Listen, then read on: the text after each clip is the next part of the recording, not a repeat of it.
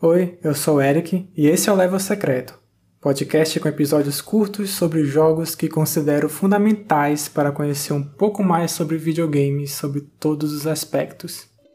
Episódio 39 Fear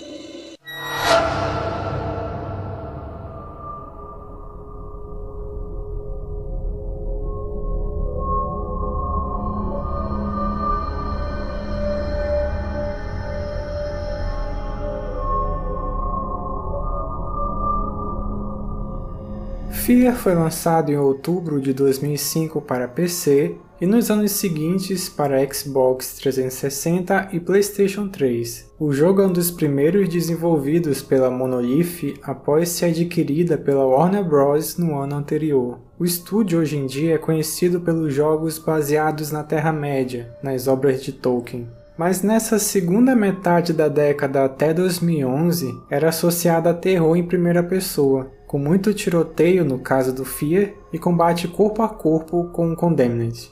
O nome Fear retrata a junção dos dois elementos do jogo. O título se refere à palavra medo em inglês, e ao mesmo tempo é a sigla de uma organização militar americana que lida com eventos sobrenaturais, o First Encounter Assault Recon, que traduzido seria uma equipe de reconhecimento. O jogador atua como um de seus integrantes, o Pointman, e ele possui reflexos sobre-humanos, que na gameplay é a mecânica do slow motion. O tempo à sua volta passa mais devagar, dando vantagem em atirar nos inimigos. O enredo apresenta um antagonista que move os acontecimentos, o personagem Paxton Fettel. Ele passa a controlar um esquadrão de super soldados controlados telepaticamente, assumindo a estrutura sede da corporação de tecnologia Arma-chan. Fear se orienta nessa narrativa de caçar o Fettel, enfrentar os soldados e lidar com acontecimentos sobrenaturais. E é quando damos de cara com a figura mais famosa dessa franquia, a Alma Wade. Ela se apresenta como uma garotinha vestida de vermelho. Ao longo do jogo, você conhece mais a fundo o que está por trás das intenções de Fettel, a sua ligação tanto com a alma, os segredos da Arma-chan e inclusive o próprio Pointman. Falando de gameplay, já mencionei a mecânica de slow motion, que é a forma representada das habilidades do Pointman, e é um dos grandes atrativos que diferencia o combate de Fear de outros jogos de tiro em primeira pessoa, sobretudo na época de seu lançamento. Ela ocorre em um período limitado e o jogador tem de saber utilizá-la nas melhores oportunidades. A graça do slow motion é beneficiada pelos efeitos visuais observados, de como a física se comporta. É bem curioso ver, por exemplo, o trajeto das balas e as explosões de granadas, o movimento do ar se expandindo lentamente. Para lidar com um personagem com esse poder, o jogo tende a equilibrar a dificuldade dos inimigos, para não ter um desbalanço de poder. E é aí que entra o aspecto mais elogiável de FIA até hoje, a inteligência artificial dos soldados. Afinal, eles não são coordenados telepaticamente, nada mais conveniente disso parecer real na gameplay. Para deixar tangível o que FIA faz de legal, é bom entender como as IAs foram evoluindo nesse tipo de jogo. O desafio já se apresentou com inimigos se movimentando de forma diferente, atirando projéteis com velocidades variáveis, além da diferença do valor de dano causado à vida do personagem. Só que aí existia um comportamento deles quererem te matar a qualquer custo, seja de longe sem se movimentar muito, e aí a gente tem um conceito do inimigo esponja de bala, e também tem aqueles que vêm para cima com tudo. Posterior a isso, tem uns jogos de ação em que os inimigos mudavam comportamento quando notavam o jogador, inclusive se protegendo de tiros, até utilizando outros objetos do ambiente, como virar uma mesa como cobertura. Como a gente sabe, o público tende, até hoje, a esperar mais realismo. Portanto, no Fear, os soldados gritarão Cover Fire e passarão a atirar na posição que o jogador está, enquanto outros inimigos se movem para flanquear. Numa situação de desvantagem, eles vão procurar coberturas mais seguras, e se não estiver numa posição boa e a inteligência não localizar uma cobertura melhor, ele vai atirar cegamente sem se expor.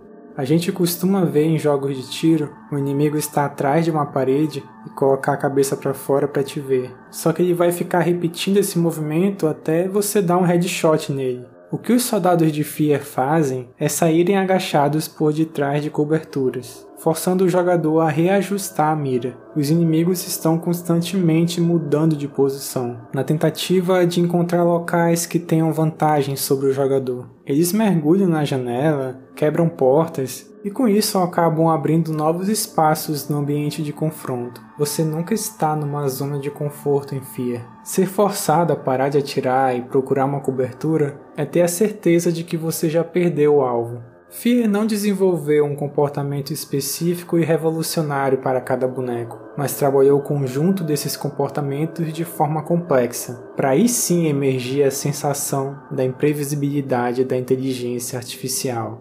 A lógica por trás disso é bem simples, na verdade. O engenheiro sênior da Monolith, o Jeff Orkin, em uma apresentação da Game Developers Conference em 2006, disse que só havia um programador responsável pela IA do jogo. Então, para poupar o trabalho, seria mais difícil planejar eventos que os inimigos reagiriam de formas específicas. A solução foi criar um jeito deles se adaptarem ao ambiente. Em vez de dizer exatamente como uma IA deve se comportar em cada situação, Fear dá aos soldados um conjunto de objetivos e um conjunto de ações possíveis, e então os deixa descobrir as melhores ações por si próprios. Nos jogos estamos acostumados a observar o que é chamado de estado finito de uma máquina. O comportamento de um boneco surge por um evento, e quando um outro evento acontece, o faz retornar ao estado anterior, e assim trocando entre eles. No Fear, Cada inimigo tem três estados: o de ir a algum lugar específico, o de realizar animações enquanto está parado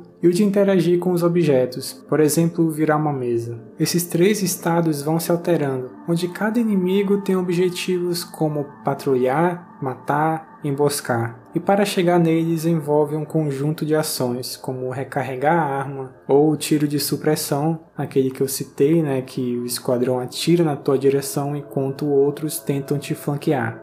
O segredo de FIA é essa divisória entre objetivos e as ações para se chegar neles. Essa alteração dos estados finitos da máquina continua ocorrendo, mas aí entra a adaptação de um algoritmo para criar uma dinâmica própria para esses comportamentos, que é chamado de A estrela, que se escreve um A com asterisco. Ele consiste em atribuir custos para a realização das ações, e a partir disso uma tem a preferência sobre a outra dependendo do contexto. A função do algoritmo é encontrar a ação que minimiza a distância para o objetivo, acarretando que, mesmo havendo um empecilho no caminho, uma outra preferência de ação vai acontecer, que se traduz numa reação diferente de um inimigo. O que acontece é uma alternância entre os estados finitos da máquina. O algoritmo dita os parâmetros para as trocas de comportamentos da IA. Portanto, os inimigos em FIA conseguem satisfazer seus objetivos de maneiras diferentes. O engraçado disso tudo é que um soldado não reconhece a existência do outro. Mas aí por que, que a gente ouve a comunicação entre eles? Então, é só inserir um arquivo de áudio assim que der o gatilho do comportamento. E aí passa a ilusão que estamos lidando com um esquadrão coordenado telepaticamente.